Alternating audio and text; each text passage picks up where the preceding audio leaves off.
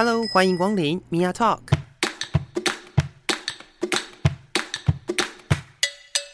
每个人都是有趣的书，有着独一无二的故事。一杯咖啡的时间，与你分享生活点滴。社宅中的彩虹，一起聊聊性别多元大小事。Hello，各位听众朋友，我是米娅。今天我们在节目当中呢，要为大家邀请到的是，呃，台北市的兴隆 D Two 社宅的蓉蓉，欢迎蓉蓉。各位听众，大家好，我是来自兴隆 D Two 社宅的住户蓉蓉。兴隆 D Two 社宅，就代表它其实是很多很多旗的意思吗？对，它有很多个不同的基地正在建设中，哦，所以这是区域的名字 D Two。嗯，就我所知，可能是那边就是兴隆路这样子。我是说，在那个后面的英文跟数字的结合的这个部分。嗯、哦，这个我就不太清楚。就是这个社宅的名称叫做兴隆。对，因为旁边有 I，然后感觉就是他们可能是有一些关联的。就是分不同区域吧，可能就是这样。嗯，好，那我们今天呢，其实要来呃聊的这个主题，我们之前也有邀请不一样的朋友来聊过。那这一次呢，要再回归到就是 LGBT 的 bisexuality，就是双性恋的这个话题哦。对，那这个话题其实我觉得，呃，现在来说应该对大家来讲比较不陌生了。我认为啦，就是对很多的人来说，因为以往大家比较认识所谓的同性恋，或者甚至是呃，讲白了，就是在我小时候。大家能够讨论到比较多的，其实也是女同志、男同志的话题。不过呢，我觉得透过呃性别平等教育也好，透过现在这个整个社会风气的改变也好，其实大家更能够开始渐渐的认识，除了我们一般呃常常会提到的男同志、女同志之外，那还有其他的族群，比如说跨性别也好，或者是双性恋也好，对，这些这些不同的族群，他们呃各自。代表了什么样的意思？然后，或者是说，这个这些族群他们有哪些特色？讲特色吗？特色，特色好像也不是什么特色啦。但呃，首先我们就还是开宗明义的来聊一聊，就是这个双性恋这个词对大家来说有什么样子的？您认为有什么样子的呃尝试，或者是有一些知识需要让大家知道的吗？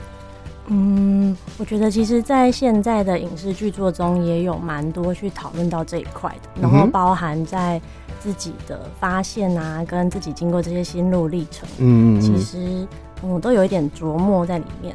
但我觉得个人的生命历程，其实每一个人都还是很不一样的，就是他很难去定义说怎么样的人经历过什么事，然后他学会了什么，就叫做双性恋。是是是，没错没错。嗯，所以这就会变成说，其实。透过不同的生命经验哦，然后呃，每一个人其实就为什么我会提到说，我们常常会聊到大大家的生命故事，原因就是因为每个人经历的事情不同，然后每个人对于每一件事情的认为或者是认同也都不一样，所以我们每一次在呃访谈的时候啦，然后分享一些来宾的生命故事的时候，其实都是提供给听众朋友们一个更好的机会，让自己去认识跟自己不一样的。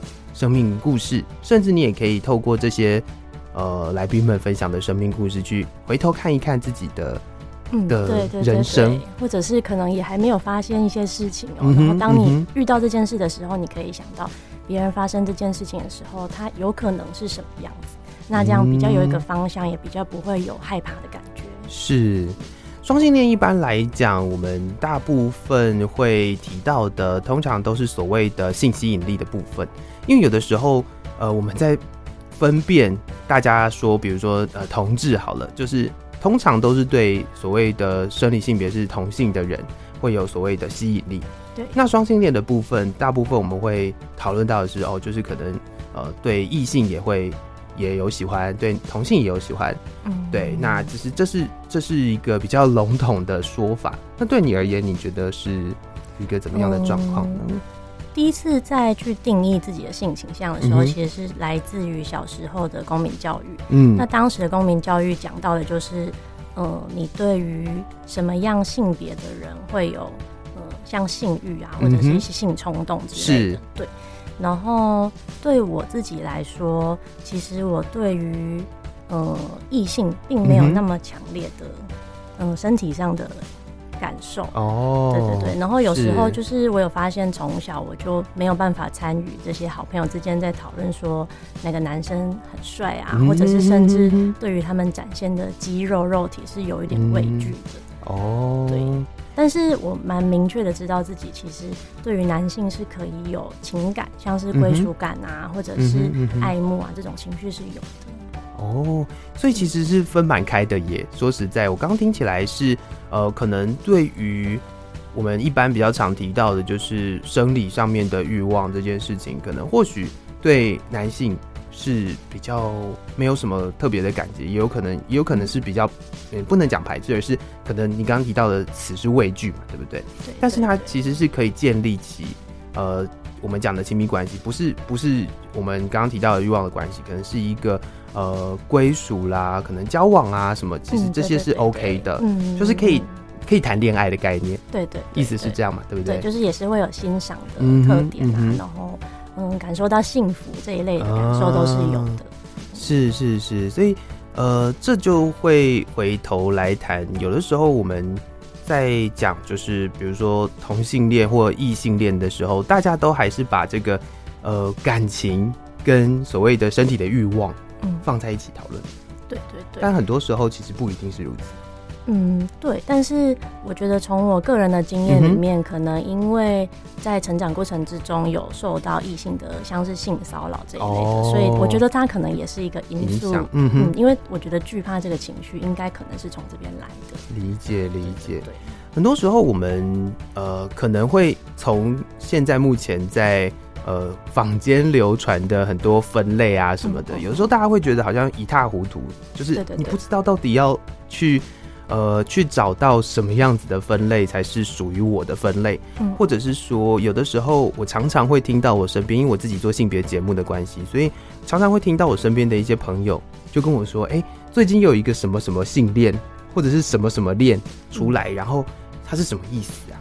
对，就是他有就有一个新的族群，然后有时候就会觉得，嗯，如果很陌生，好像有点慌张，就是也怕讲错会冒犯到别人。嗯、没错，没错。所以，呃，我觉得蛮重要的一件事情啦，就是从你刚刚跟我分享的这一段故事来看，我觉得蛮重要的一件事情是，先不要去定义别人可能是什么，而是可以透过可能呃互相分享啦，或者是实际上的。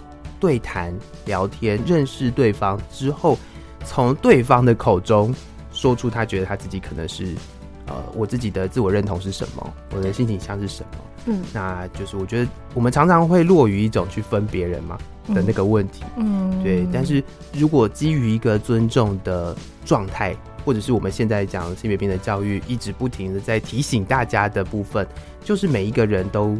是有差异的，每一个人都是不一样的，每一个人都是独立的个体，所以呢，呃，要先从尊重别人的认同，嗯，对，开始就是差异，它是值得被尊重的一件事。对，每一个差异都应该要被尊重。嗯，对，所以我觉得，首先这是第一课，这样突然间，对对对，突然间变成一个就是有教育意义的节目，很好的宣导。对啊，对啊，突然间宣导起来，真的，我觉得尊重每一个不同的差异是很重要的。然后那个。那个呃认同，我觉得要从别人，从那个对方的口中自己说出来，嗯、才会是一个比较好的呃做法啦。对对对对，是是是，嗯，对。或是从就是从了解自己的这个面相来看、啊，嗯嗯嗯。从其实前几集的节目有讲到说，它是一个光谱，就它并不是那么明确的分类。是、嗯。那而且我自己会觉得。他在你遇到不同对象的时候，这个光谱流动的状态其实是蛮明显的。哦，因为你或许只是还没有遇到某一个你喜欢的特质出现在特定的性别上，是对，就是都还有非常多挖掘的可能。嗯哼嗯哼，嗯，所以也不用急着去定义自己其实是什么样子。确实，因为很多时候我们在讨论这个认同政治的时候，常常会提到的是，因为大家都会习惯，或者是大家都会想要找到一个我。跟我一样的人，嗯，对，就是那个毕竟群体，它才有力量，它才就是你会有归属感。对，那个那个寻求归属的感觉，我觉得是这个归类这件事情上面一种蛮呃蛮重要的驱力。我能，我能，我相信我可以这么说，因为很多时候我们大家都会希望找到一个跟自己一样的人，那或者是习惯去定义别人，其实也是同样的去让我自己被归属在，比如说我去定义别人是一个什么样的人，嗯，那是不是有可能我认为我目前的族群是比较高人一等的？哦，你可以跟他有一个比较，就是族群，就是我跟你不一样哦，或者是或者是呃，可能透过这种方式去去调整，或者是去去找到自己的。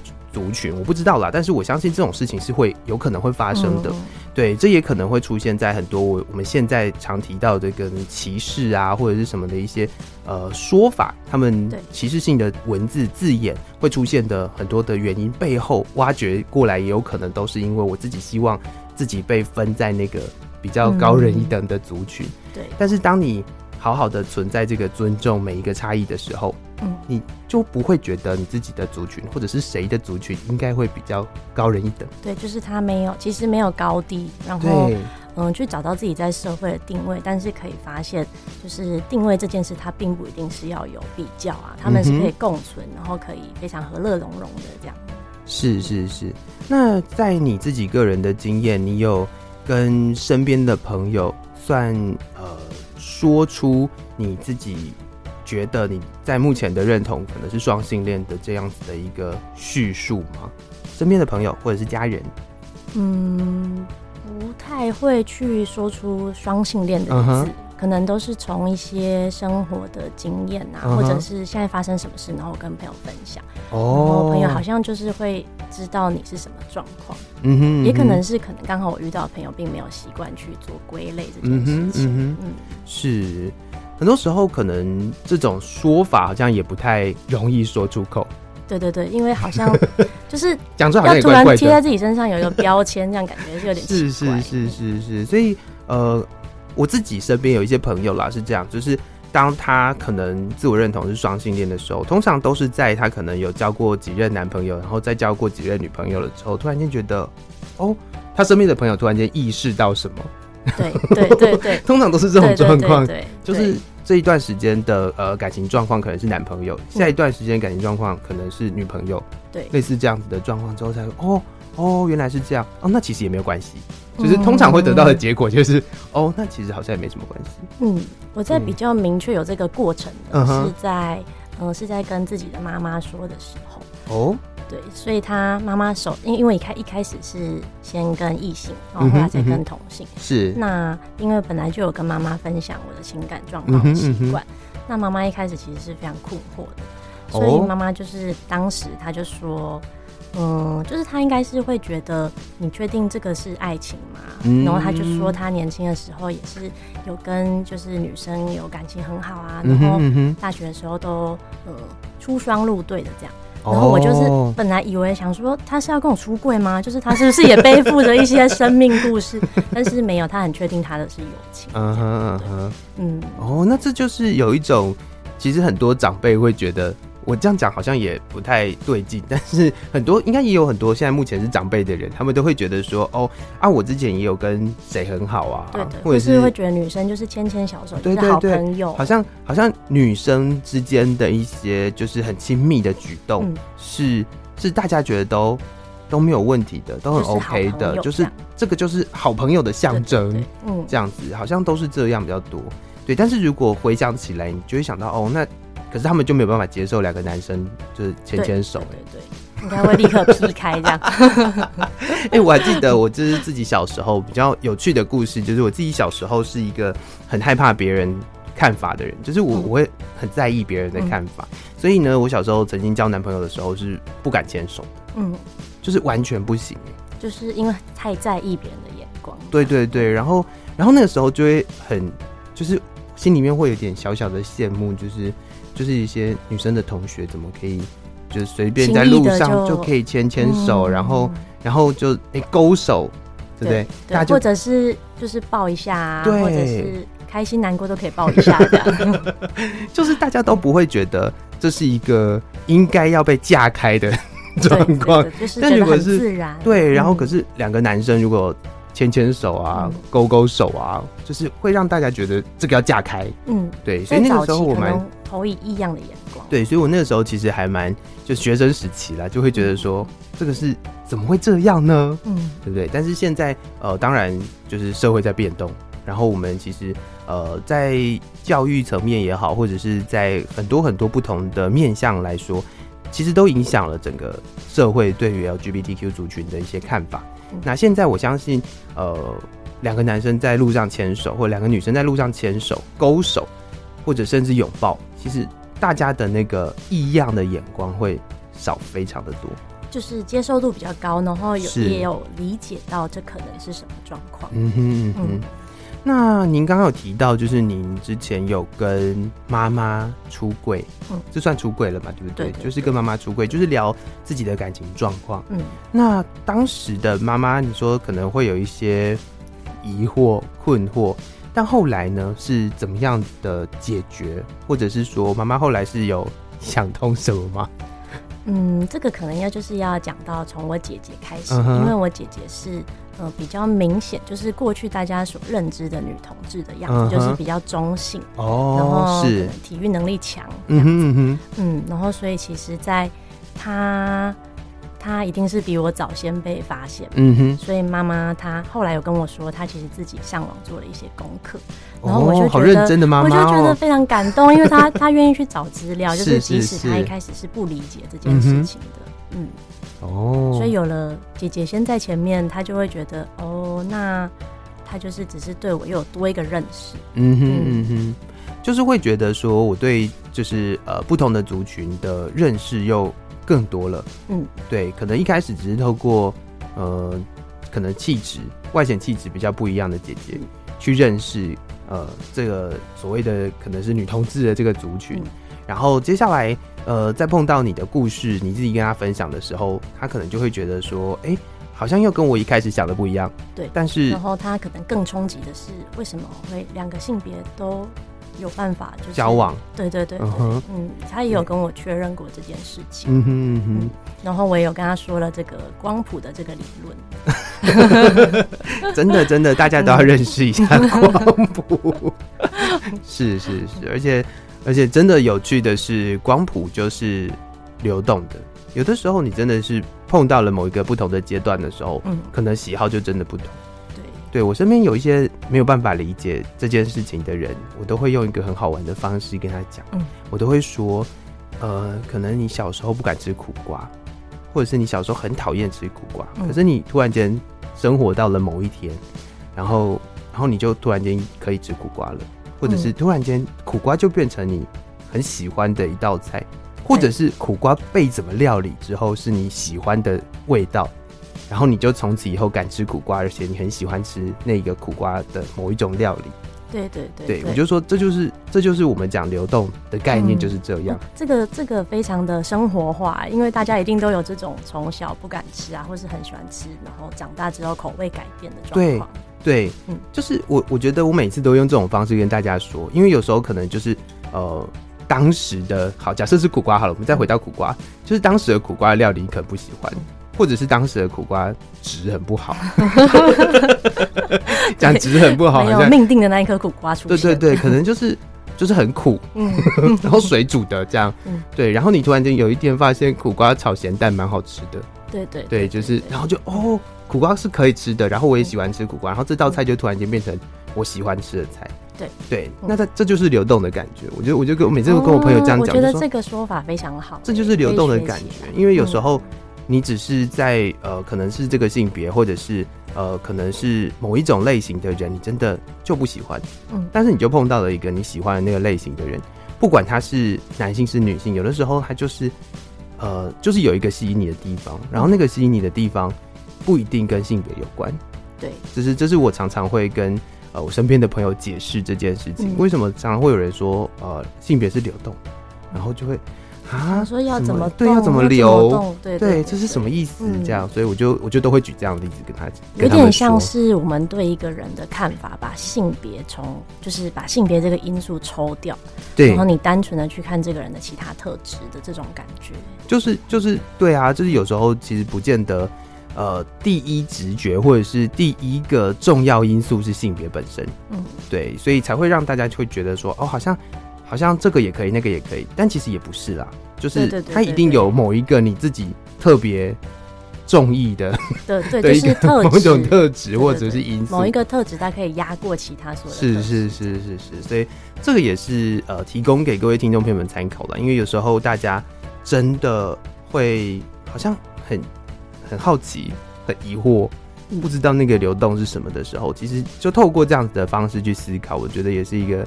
蛮有趣的想法，嗯，而且它真的是每一个人的人生当中一定都会碰到这种事情。对对对，有时候有的人不一定是苦瓜，有的人可能是青椒、茄子之类的。对，就是 各种就是蜡笔小新不吃的食物。哦，对，没错，没错，没错。所以呃，在这个过程当中，其实我们也是透过可能认识不一样的朋友，认识跟自己不一样的人，然后渐渐的才能够理解。不同的人，不同的所谓的多元的样貌，嗯，到底是长什么样子？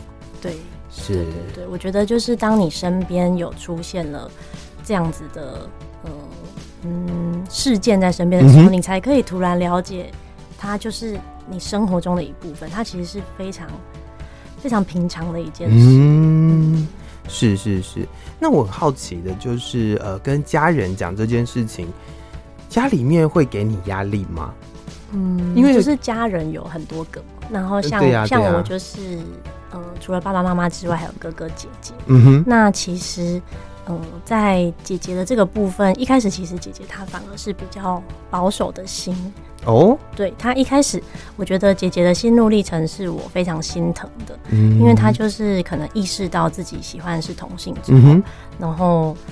呃，受到了一些挫折哦。后来他甚至就觉得，那我不然我就把头发留长好了，我当一个正常的人。嗯嗯嗯。然后当他说出这个的时候，我就非常的焦急，我就会觉得没这没有什么是正常的人。嗯嗯对。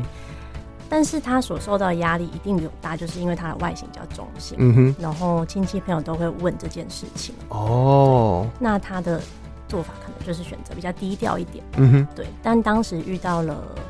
一方面是可能家里也大概知道他有一个同性伴，嗯哼，然后再加上遇到了那个婚姻平权的公投，哦，所以当时我就是觉得我想要跟家里的人讨讨论这件事情，嗯，因为这毕竟事关了姐姐以后真正她法律上会遇到的权利，是是是是，所以我就非常认真的跟我的家人讨论这件事情。哦。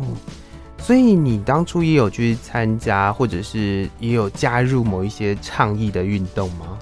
没有到成为组织的一部分，但是可能像有游行啊，uh -huh. 就会去参加。Oh, 是、嗯，然后或者是就是也会宣导身边的人要去投票啊。Uh. 然后如果他们有不同的想法的话，我也非常欢迎他们来跟我讨论，因为我也其实也蛮想了解他们的想法是什么，是是是，觉得不行的人的想法是什么。嗯哼嗯哼。哦，这其实也是一个蛮重要的事情哦。就是很多时候我们常常会碰到身边的一些压力，是来自于有一些人真的是想不透，但是他们需要的其实是有一个可以讨论的空间。对，就是他们可能真的在某一个关卡卡住了，嗯、然后。呃，或许真的有人跟他们讲了那个吃苦瓜的故事之后，嗯、他们会比较能够理解大概是发生什么事情，嗯、或者是比较能够去同理这样子的一个状况。说不定，说不定他就只是需要有人跟他讨论。嗯，对。所以哦，如果说您也有在当时跟身边的朋友或者是家人呃开启这样子的讨论，我相信虽然没有进到组织里面，但是这也算是倡议的一部分。嗯，我觉得一部分是觉得就是一份一部分，当然自己心里是有一点生气。嗯哼，我会觉得怎么为什么大家要干涉别人这么基本的权利？是对，但是这就是我的想法。嗯嗯。那我当时因为我也觉得我好像不懂那些反对的人的想法，我不理解他们。嗯，所以我才会觉得必须要透过沟通。嗯，因为或许我理解了他们之后，我才知道那个破口到底在哪里。嗯嗯嗯嗯嗯。那我们刚刚一直不停的在讲到说，就是你之前跟妈妈分享自己的感情状况的这个经验。那我蛮好奇的是，你是自己大概是什么阶段？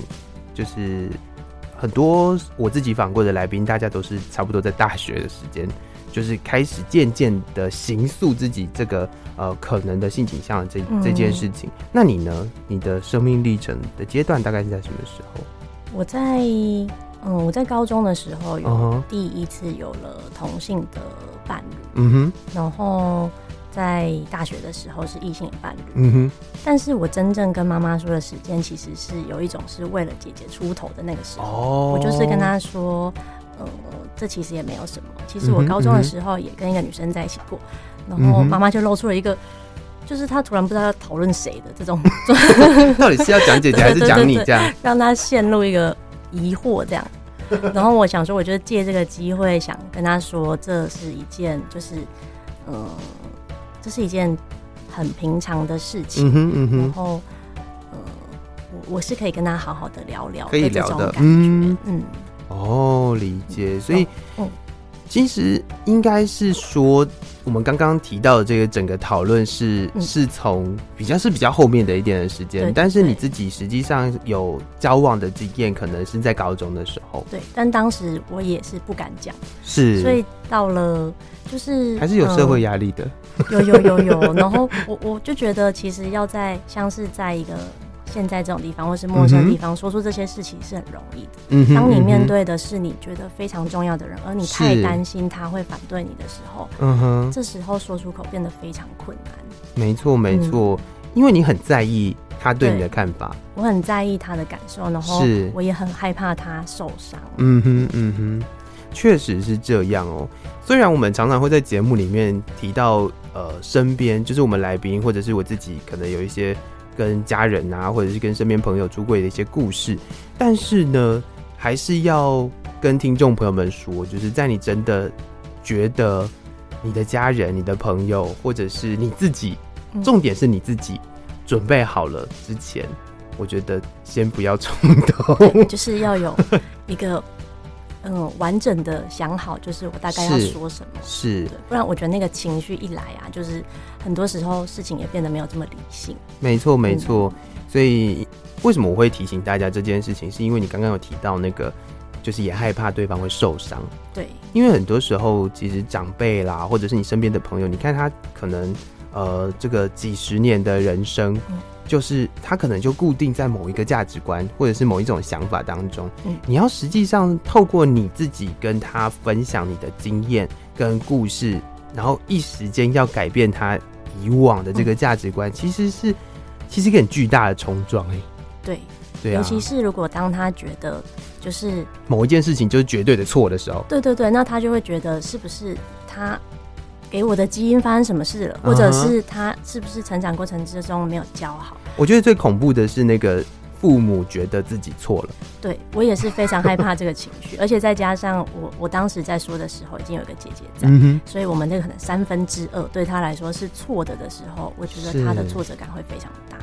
哦，所以就是会有一种呃担心自己的家人啦，所以一定要提醒各位听众朋友，如果。你有这个打算的话，一定要在双方对，可能两造或者甚至多造 都必须要在准备好的状况下，而且你也有办法去承担你说出来之后的后面可能会发生的情绪啦，或者是呃后果的时候再来做这件事情，我觉得是比较好的。对，我当时说之前，我是比较把自己当成一个。需要去照顾对方情绪的状态，嗯哼，对，所以我必须要先处理好我自己的情绪，我才能够去安抚他，或者是理解他。嗯哼，嗯哼。那你身边的朋友呢？你自己会跟朋友聊到这些事吗？会耶，但是我觉得身边朋友其实家里这么开明的并不多，嗯，所以我就是这点我还蛮感激我的家人是愿意嗯理解我或是接纳我，就是一个。在他们眼中，曾经是不正常的状态。嗯，是，我觉得这个也还蛮重要的。对，但是又回过头来讲，另外一件事情是你刚刚提到，你有一个哥哥，一个姐姐。对对，所以我觉得在这个状况底下，比较传统的长辈或许会觉得，哦，没关系，还有你还有一个哥哥。是不是？如果就我我的我对我爸妈的理解，他们应该是真的觉得没有关系，就是他们本来就比较放任小孩，比较就是觉得快乐就好了。没错，没错。其实很多时候家人也是希望自己的小孩可以过得好了。对，但是其实我也是偷偷的觉得，反正我还有一个哥哥，没有这个就是有什么事情抱孙的压力，哥哥还有一个哥哥挡着，这样。对对对，嗯，好像也是如此哦。因为很多时候我们的社会压力也是来自于，就是家人会觉得应该要有小孩，或者是应该要怎么样怎么样，应该要有家庭啊。然后，毕竟现在我觉得同性家庭他还没有。